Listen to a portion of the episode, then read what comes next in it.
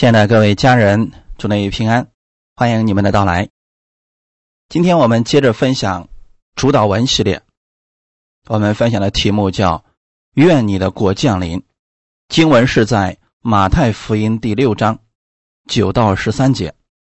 我们一起先来读一下圣经。所以你们祷告要这样说：“我们在天上的父，愿人都尊你的名为圣，愿你的国降临。”愿你的旨意行在地上，如同行在天上。我们日用的饮食，今日赐给我们，免我们的债，如同我们免了人的债，不叫我们遇见试探，救我们脱离凶恶。因为国度、权柄、荣耀，全是你的，直到永远。阿门。一起先来做一个祷告。天父，感谢赞美你，感谢你。称我们为艺人，并且乐意垂听我们的祷告。我们在你的国里边，你是我们所有需要的供应者，你也是我们的看顾和保守者。当我们心里有需求的时候，我们可以向你来祷告。接着祷告，你会成全我们所需要的，并且让我们看到你的荣耀在地上，也在我们的身上。天父啊，谢谢你今天。赐给我们这样的时间，让我们在这里的时候可以借着你的真理，更多的认识你。我们的地上是有盼望的人，任何时候你会垂听我们的祷告。感谢赞美你，祝福今天所有寻求你的弟兄姊妹。奉主耶稣的名祷告，阿门。我们今天分享的题目叫“愿你的国降临”，国是指统治的范围。神的国，也就是神所统治的地方。当人接受主耶稣为救主的时候，他是愿意让耶稣住在他的心里边，并且以神为首的时候，神的国就在他的心里。当人愿意让耶稣在他家里居首位，凡是愿意荣耀耶稣的时候。那是神的国，在这个人的家里，在工作当中，当有人愿意让耶稣居首位的时候，让神的智慧带领他的工作，那就是神的国在他的工作当中了。当你愿意让耶稣在凡事上居首位的时候，你向神来祷告，你是期待神赐下智慧。赐下力量，赐下能力，并且你相信他必然会给你。阿门。耶稣教导我们祷告，是要给我们信心，让我们在祷告之前就拥有信心，相信我们的神一定会赐给我们。希伯来书的第十一章第六节：人非有信。就不能得神的喜悦，因为到神面前来的人，必须信有神，且信他赏赐那寻求他的人。这里告诉我们信心：人如果不相信你是被神喜悦的，你在神面前祷告的时候，你就怀疑神是否愿意给你来成就。圣经当中有很多人来寻找耶稣，他们不太确定耶稣是否愿意医治他们，愿意帮助他们，心里为什么会有怀疑呢？因为不确定。耶稣今天告诉我们如何去祷告，是要给我们确定的心。到神面前来的人，必须信有神，这是第一步。你来到神面前，你不相信有神，你就不会向他祷告了。第二步，你还要相信他赏赐那寻求他的人。当你向神祷告之前，你要相信他是乐意赐福给你的，不是因为你行为好，不是因为你成就比较大，而是因为他是乐意赐福的神，他乐意赏赐给你，所以你愿意到他面前去。因为在他那里有丰盛的供应。这就是我们每一个人的祷告神之前，我们应该有的信心。能达到这个信心并不难，你只需要相信神是爱你的，他是你的父。你知道他的名字是分别为圣的。那现在你又知道你是他国里的人，你是他的子民，他乐意供应给你，不是靠你努力好了他才给你，是他乐意赐福给你。用这样的心向我们的天父来祷告吧。如果人不知道这些，他就很容易把祷告变成换取神怜悯的条件。很多人就会说：“你看，我已经祷告一个小时了，你怜悯我吧。你看，我已经禁食七天了，你医治我吧。你看，我已经在你面前常常祷告。”二十一天了，我坚持这么久了，你应该给我成就了吧？这些都是换取。把这个思想放下来吧。神赐福给你，是因为耶稣的原因，因为耶稣在十字架上成就了和平，因为耶稣在十字架上把你罪的问题解决了。神现在跟你畅通无阻，他是爱你的，他乐意赐福给你。用这样的心。向我们的天父来祷告吧，他必然会赐给你。阿门。分享第一点，承认神是我们的王。古代的君王为国民制定法令、颁布法律，使人晓得生活的规范，他自己也遵守所颁布的律例。王也可以决定人的生死。今天在神的国里边，他是我们的王，他是我们的主。当你愿意接受耶稣成为你的救主的时候，我们的神就成为了我们的主，而我们也成为了他的子民。我们是天国的子民。阿门。虽然我们生活在地上，但我们。是按照天国的方式在生活，我们是按照圣经的话语在生活，这跟世上的律例典章并不违背，甚至比世上的律例典章要更高一些。神乐意我们按照他给我们的指导方式来生活。我们看到旧约圣经当中，摩西五经当中记载着。神大量的律例典章。当我们的神把以色列百姓从埃及带出来之后，就给他们颁布了律例典章，这些是跟他们的生活有关系的。这些律例典章到今天为止依然不会过时，它是教导你怎么样在这个地上过。分别为圣的生活，怎么样在这个地上可以过得更好？是跟其他的外族之人有分别的。哎，你们仔细去读立位记、出埃及记的时候，你会发现里面有很多东西写的非常的详细。人跟人之间发生矛盾的时候怎么办啊？有人有恶意的时候怎么办？这些都。非常详细的记载了下来。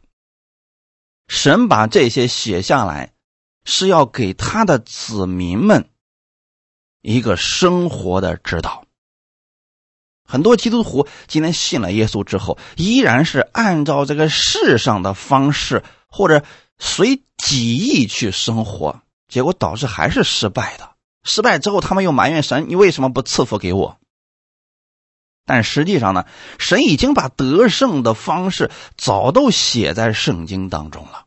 我们只要乐意按照他的方式去生活，就一定是得胜的。更何况还有圣灵来帮助我们，赐给我们力量呢。当你祷告的时候，你是承认他是你的神，他是你的王，他是你的保护者。和供应者。法利赛人曾经问耶稣：“神的国几时来到？”耶稣回答说：“神的国来到，不是眼所能见的，人也不得说看哪，在这里看哪，在那里，因为神的国就在你们心里。”路加福音十七章二十到二十一节的内容。很多人以为神的国是一个具体的存在，但实际上，神的国指的是神他所统治的地方，就是他的话语在哪些地方是居首位的。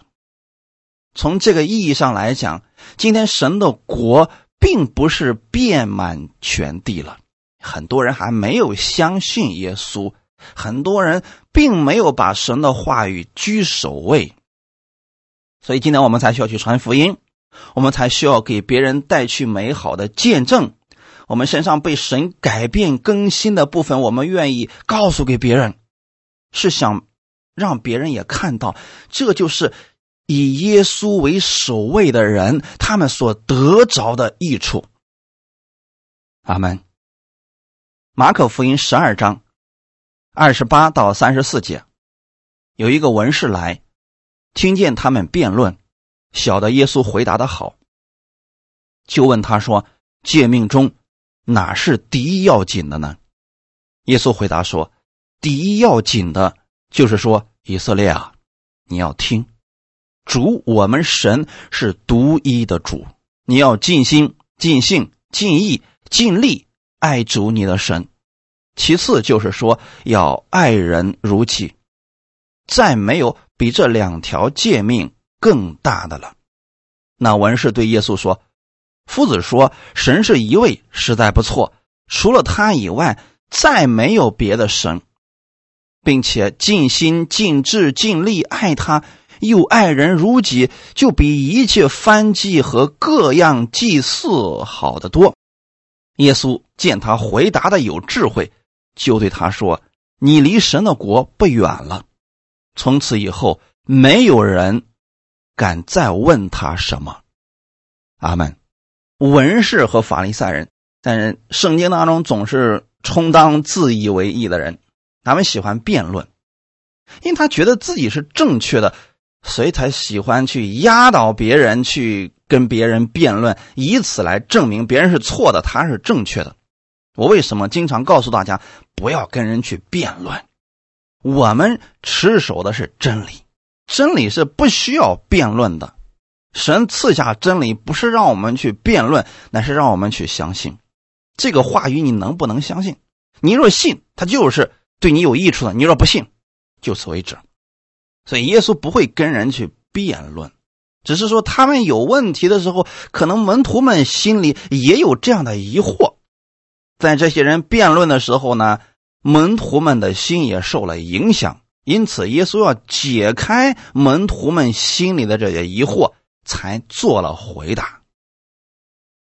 这个时候呢，有一个文士就问耶稣说：“诫命当中哪是第一要紧的呢？”其实从我们今天的话来讲啊，诫命当中哪有第一要紧和不要紧的呢？诫命当中。都是要紧的，神赐下来的诫命没有废话，也没有不重要的，那都是重要的。可是呢，文士可能就觉得说，其中有某一条它是最重要的，那其他的不如这个重要。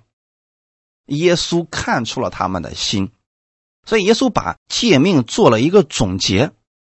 耶稣回答说：“第一要紧的就是说，你要听，阿门。”看见了没有？耶稣不是让他们辩论，不是说好，你说第一条要紧，我们说第二条是要紧的，不跟他们辩论，只是说你要听。耶稣的意思也非常的简单，这就是真理。你要做第一要紧、第二要紧的事情，那就是先要学会听。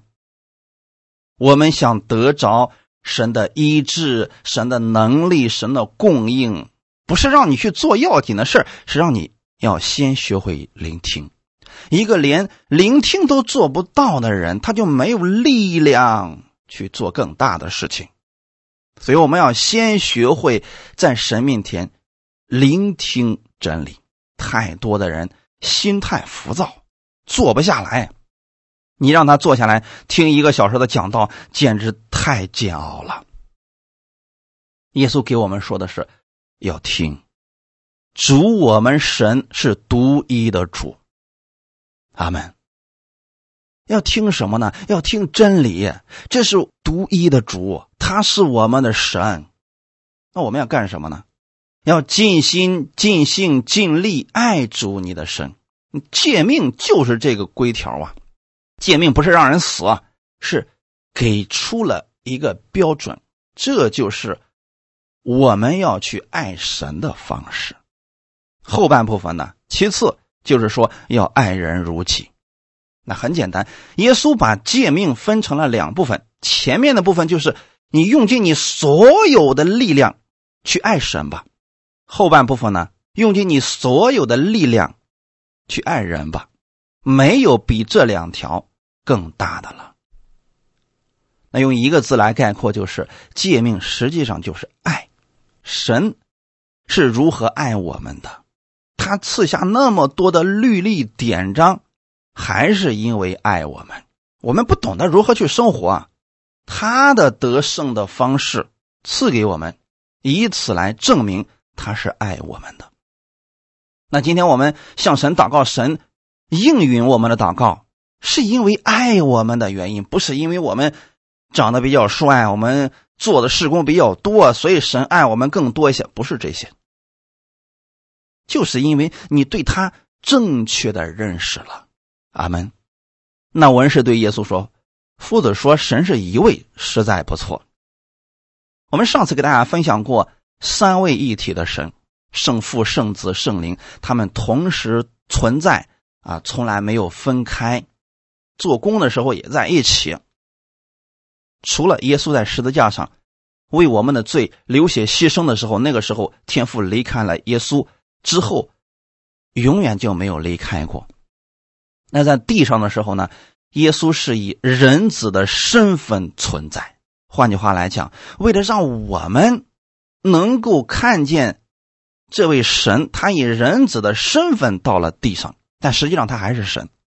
虽然有三个不同的位格，但还是一位神。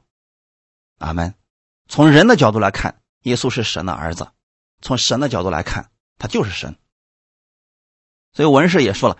神是一位，实在是不错。除了他以外，再没有别的神，并且我们要尽我们自己最大的努力去爱他，也要爱人如己。这个呀，比献祭要好得多呀！就说明这个文士其实还是对真理有所研究的。我为什么说他只是对真理有所研究呢？就是他理论上还是知道这些的。耶稣不是让我们知道真理啊，不是说让我们去研究真理就此停住了，而是让我们把这些真理用在我们的心里，让耶稣在我们心里面居首位。这个文是能说出来爱人如己，跟尽力的去爱神，这个比翻记要好得多。这已经确实认知上有一大步的。进步了，真的是非常不错的认识了。耶稣看他回答的有智慧，就对他说：“你离神的国不远了。”弟兄姊妹，今天有好多在这个时代生活的人都没看明白这句话语的意思。当时的文士就已经看懂了这一切了，啊，这是好事情啊。也就是说，今天好多人还在那守着律法的规条呢，啊，这个不可以做，那个不可以做。他不知道的是，那些不可做的事情，其实总结出来就两条：爱神和爱人。这个比献祭要好得多呀！阿门。耶稣就是那个祭物，所以耶稣为我们的罪献上自己的时候，神的爱就完全的倒在我们的身上了。不再是你要尽心尽力的去爱神，乃是因着耶稣，神要尽心尽力的来爱你。你只有领受了神的这份爱，你才能去爱别人，如同自己。有人说我没有这个力量啊，现在，所以你才需要祷告嘛。你祷告向神去支取这个力量。你每次来到我们的天父面前祷告，是你向他支取力量。你知道他爱你，每次来都是领取他的爱，而他爱的表达方式可能有很多种，比如说赐给你医治，赐给你财富，赐给你位置等等，这都是因为神爱你，所以赐给你的。哈利路亚！从上面刚才我们所读的那两段经文可以看出来，神的国还有另外一个意思，那就是。当有形的国度还没有从天降临以前，我们要先让耶稣住在我们心里做王。耶稣是希望在我们心里边先建立一个小的国度，让你尝一尝天恩的滋味。所以我们在这个地上的时候，我们可以使用天国的权柄。使用天国的权柄，一定会带出爱人如己的结果来。那如果说你使用天国的权柄去攻击人、呃贬低人，这肯定是不正确的。神那里赐下来的就是爱，是供应，是善的，是对人有益处的。我们让耶稣在我们心里居首位的时候，神的国就在我们的心里边了，所以我们才可以祷告说：“愿你的国降临。”耶稣，今天我愿意在凡事上让你居首位，请你带领我，这是一种祷告。那这样的话，你总是会给别人带去益处，你也能经历到神的大能和神的供应。你每天都可以品尝天恩的滋味，为什么说是品尝到天恩的滋味？就是每天我们经历神的恩典，其实是一点点的，但是神的恩典实在是太大了，我们每一天都会有不同的经历，这是神给我们莫大的祝福。所以祷告是一种享受，绝对不是一种功课或者是一种忍耐。什么时候我们能调整过来了？随时随地多方祷告，并且享受在其中的时候，你就能够体验到跟神在一起的那种喜乐，那个天恩的滋味，你就知道了。神不仅仅是让我们在将来的天国里边有盼望，他是让你今天在这个地上的时候就可以领受到他的那份喜乐。让你在地上过在地如同在天的生活。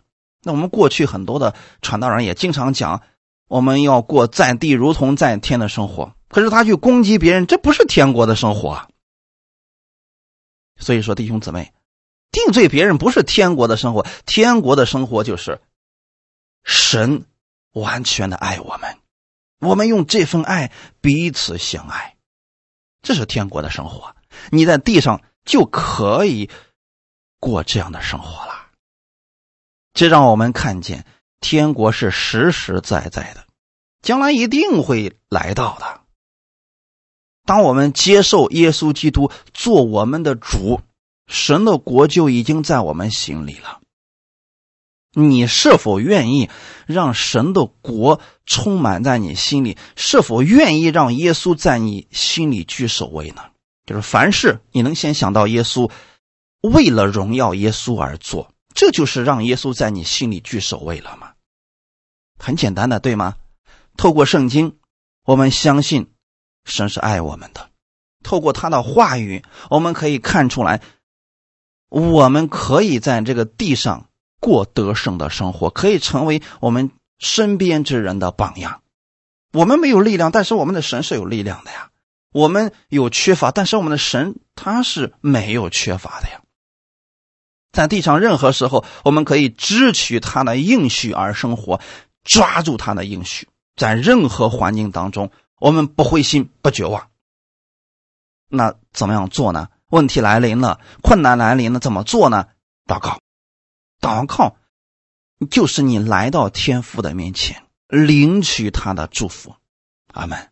所以祷告是跟神一种交流，这个交流的过程当中，你会被安慰，你会被扶起，同时你会得着力量，重新站立起来，继续行走脚下的路。因此，当你祷告“愿你的国降临”，你实际上是承认，在你的心里，耶稣是你的主，天父是你的王。我们要再次提醒一下，三位一体，不要总是想着把他们分开去理解，他们是一体的。你只需要知道说，我们祷告的对象是天父，我们是奉主耶稣的名在祷告，圣灵在帮助我们祷告，这就可以了。当你说“愿你的国降临”，那就是神的国，不要去想是天父的国、耶稣的国还是圣灵的国。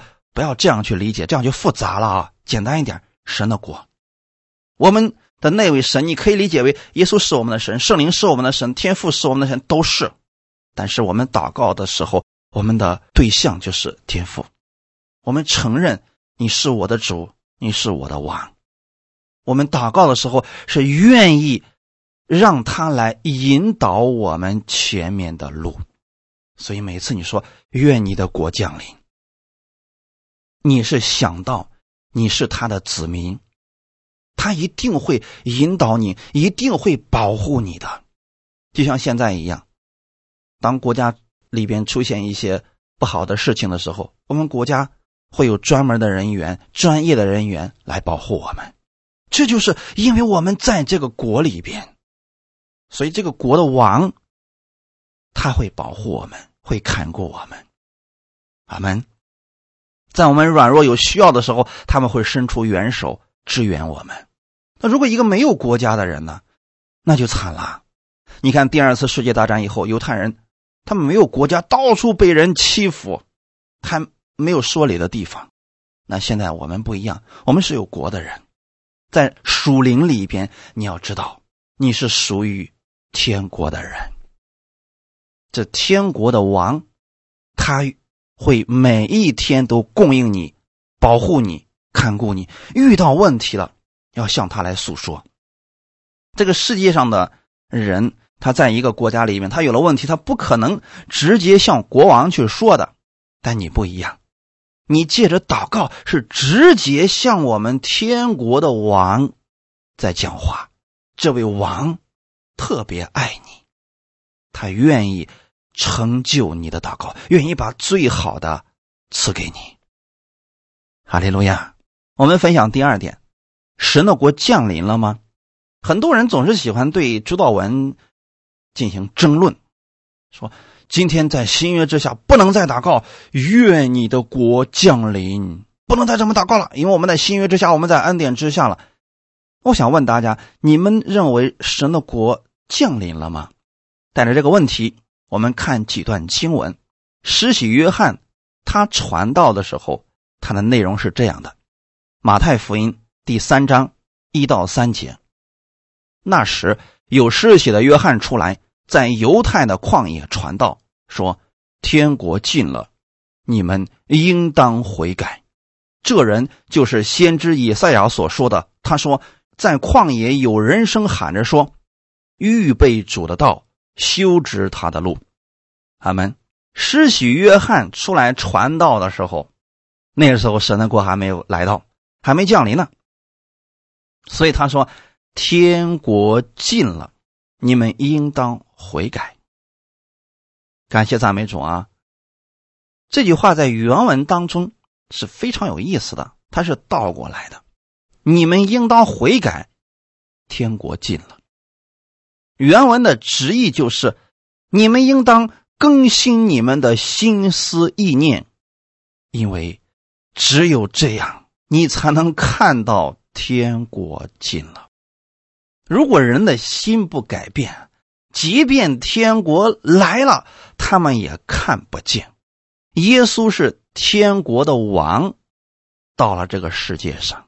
可是呢，如果人的心思意念没有改变，看他如同凡夫俗子一样，你根本看不见天国已经到了。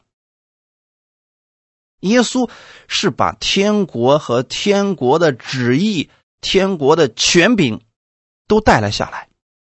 你看到耶稣的时候，你就知道哦，这就是天国的王。其实耶稣在哪里，哪里就是天国了，对吗？神在哪里，哪里就是天国。这是属灵里面的解释啊。施洗约翰说这个话的时候，是因为他要为耶稣铺平前面的道路。他是先锋，所以他说：“预备主的道，修直他的路，是为耶稣修路的，预备我们的心灵悔改呢。”接着往下看，《马可福音》第一章十四到十五节：约翰下监以后，耶稣来到加利利，宣传神的福音，说：“日期满了，神的国近了，你们。”你们当悔改，信福音。他跟施许约翰的传道内容非常的相似，但是又不太一样。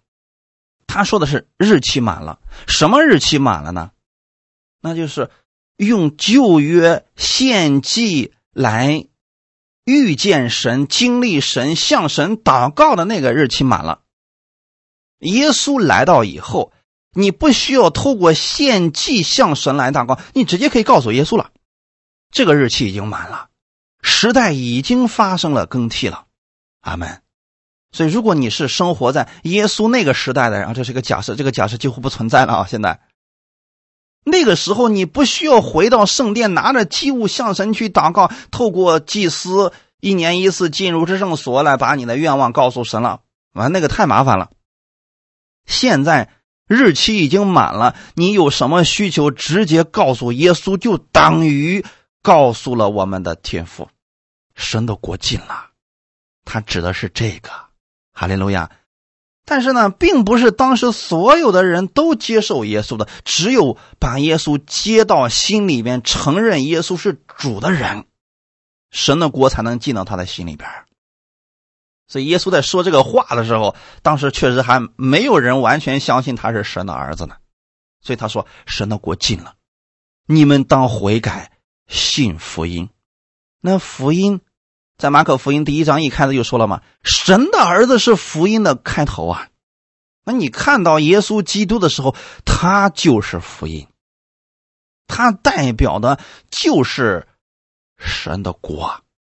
哈利路亚！一个国家的。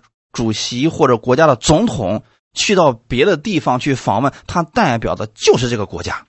那神的儿子耶稣到这个世界上来了，他代表的就是神的国。所以你跟耶稣讲话，跟我们的天赋是一样的了。阿门。这是耶稣在传道的时候，他在告诉我们神的国近了。那十二个门徒呢？马太福音第十章五到七节。耶稣差遣门徒出去传讲福音的时候，也是这样来讲的。一起来看一下《马太福音》第十章五到七节。耶稣差着十二个人去，吩咐他们说：“外邦人的路，你们不要走；撒玛利亚人的城，你们不要进。宁可往以色列家迷失的羊那里去。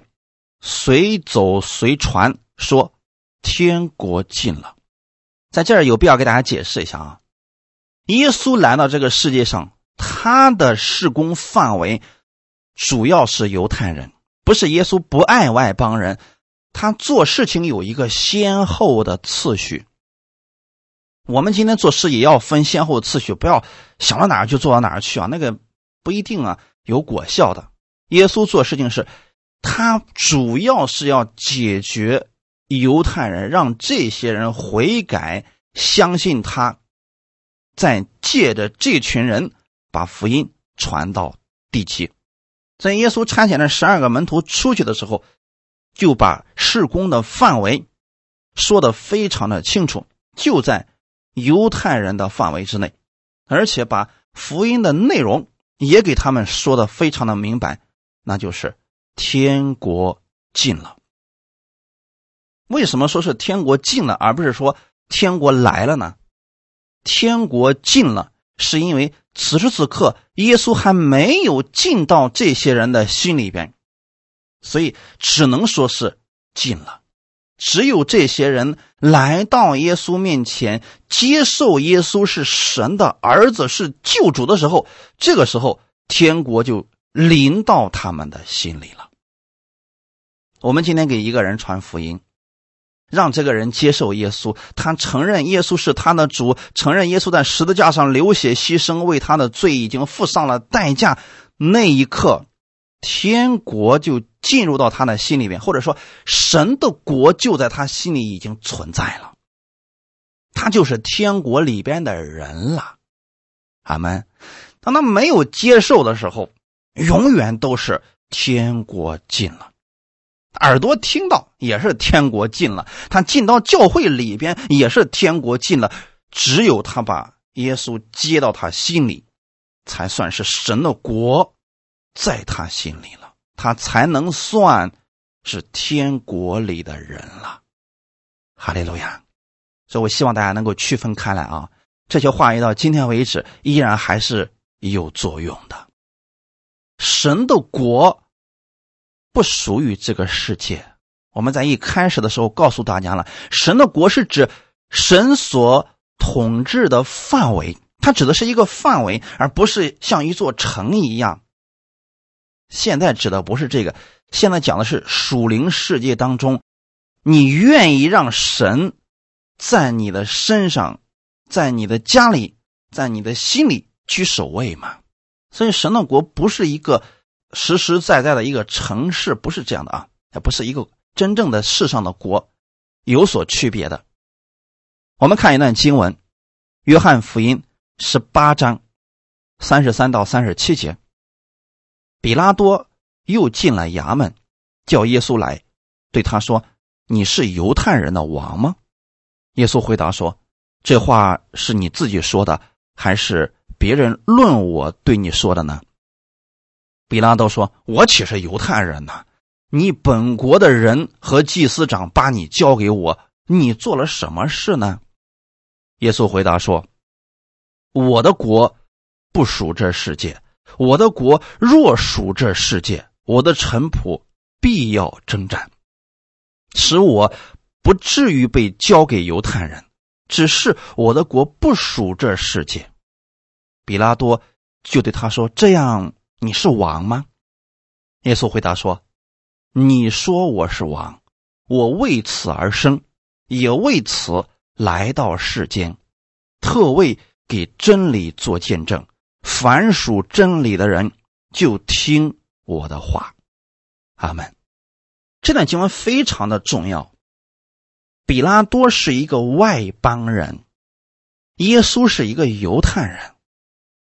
你把属灵的事讲给属灵的人听，他是能听懂的；但如果你把属灵的事讲给属世的人，他根本就听不懂的。而此时此刻，比拉多实际上就没听懂耶稣所说的话语。比拉多以为耶稣做王是要抢他们的位置，所以犹太人放不过他，说：“我们只有一个王，就是凯撒，要把这个称为犹太人的王耶稣钉死在十字架上。”犹太人偷换了概念。借机把耶稣要杀死，而比拉多听过耶稣的事他知道耶稣只做善事，所以他就很疑惑，说：“你是犹太人的王吗？”因为耶稣这个王跟世上的王不太一样，世上的王是用强权统治百姓，但是耶稣自称为王，这群百姓竟然不要他了。这个王好像也没有想着要派出自己的队伍去收拾这群百姓，所以比拉多心里边就转不过这个弯儿了，说怎么回事？你到底是不是犹太人的王呢？耶稣就回答说：“是你自己要问我呢，还是你对别人所说的有所疑惑呢？”这时候比拉多其实压根就不想，他说：“无论是别人说还是我想问，这个不重要。”所以比拉多说：“我又不是犹太人，是你本国的人和祭司长把你交给了我，我就想知道你到底做了什么事儿，让百姓都不要你这个王了。”比拉多一直以为耶稣是来这个世界上做王的，包括当时的门徒都以为这个耶稣做王应该像大卫一样，重建一个地上的国度，但实际上并不是这样的。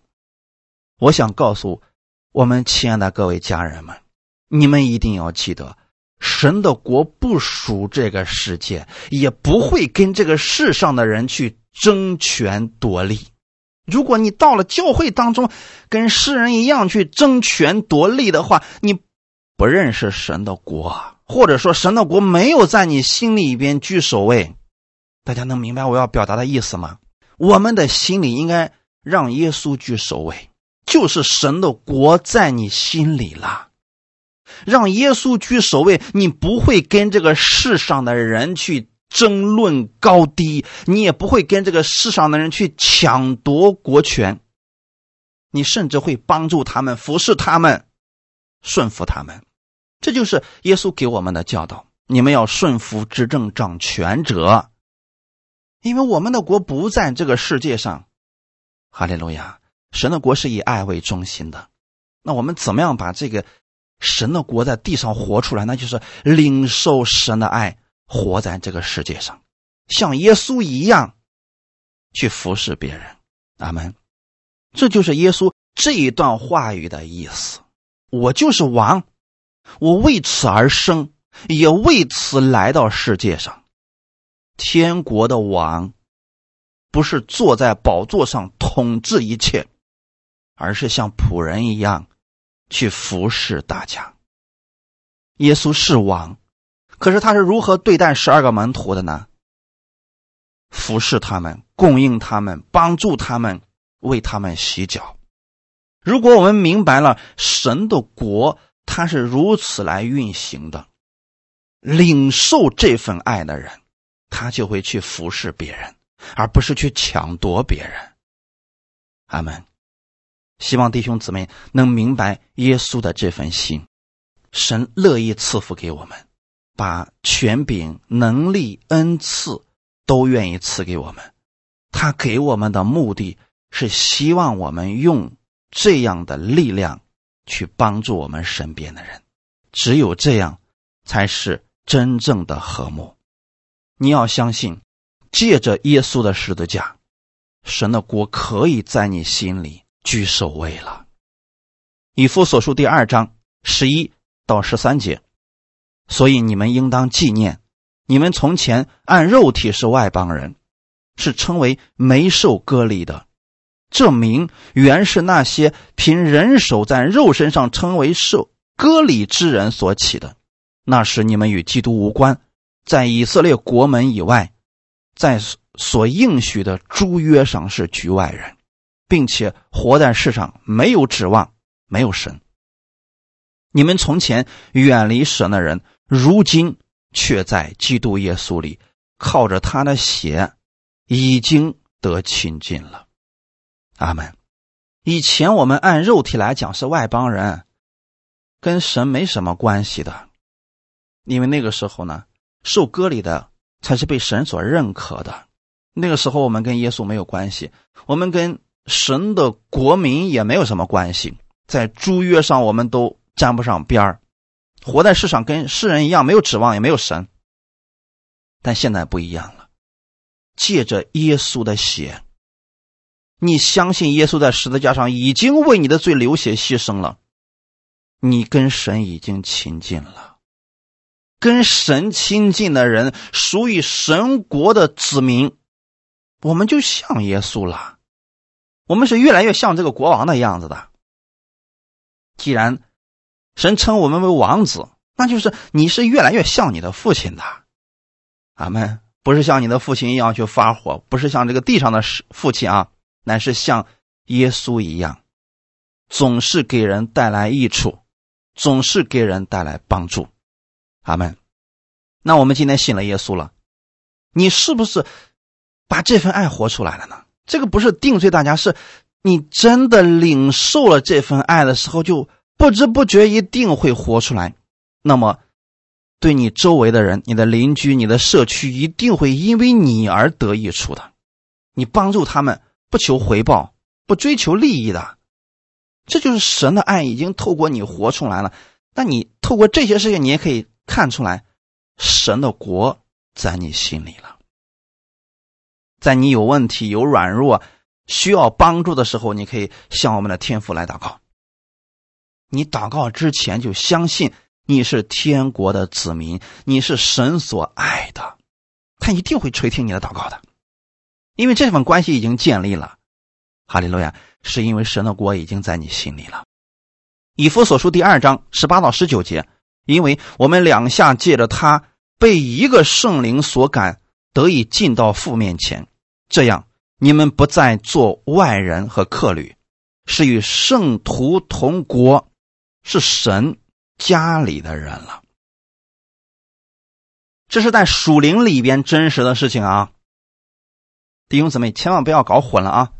在属灵当中，你们不再是外人，不再是客旅，与圣徒同国，与亚伯拉罕、以撒、雅各。是同一个国里边的人了，阿门。这都是属灵里边的事情啊。你是神家里的人了，我们的天父是认可你的。只是现在呢，我们这个肉体暂时还活在这个世界上，阿门。我们在这个世界上是有盼望的，我们等候新天新地的降临，我们等候耶稣基督第二次再来。所以今天你依然可以用“愿你的国降临”。当然了，神的国实际上已经在你心里了。只是说我们说“愿你的国降临”的时候，可以用另外一种解释，就是我们在期盼着真正的新天新地的来到。阿门。这是我们的愿望。在启示录的时候，约翰最后说：“主啊。”我愿你来，那指的是他特别期待新天新地的降临。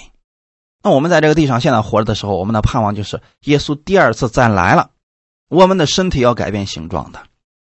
腓利比书第三章十八到二十一节，因为有许多人行事是基督十字架的仇敌，我屡次告诉你们，现在又流泪的告诉你们。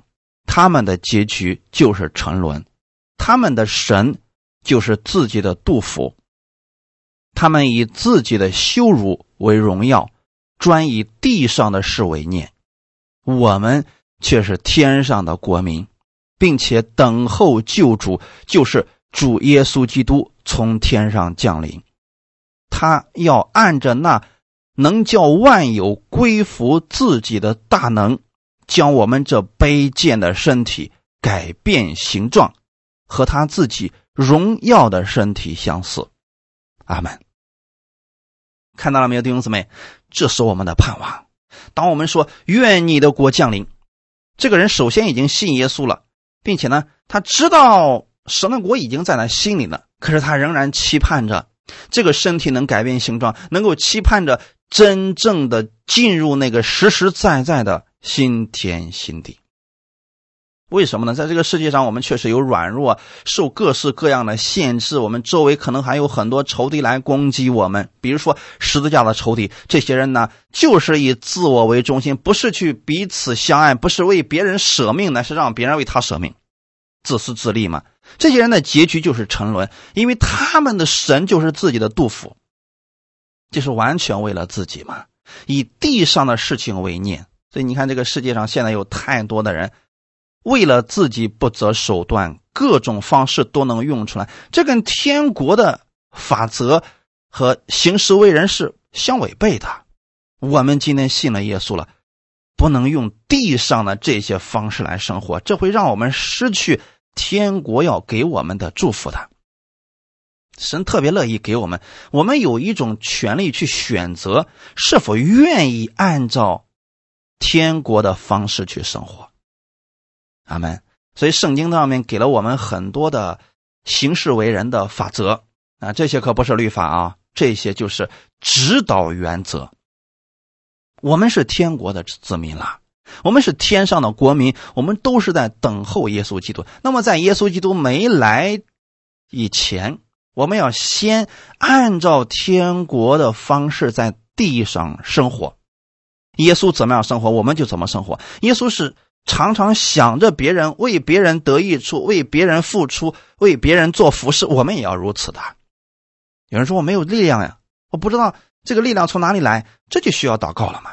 你不断的聆听真理，不断的听到读经，圣灵就会加给你力量，让你做你做不到的事情。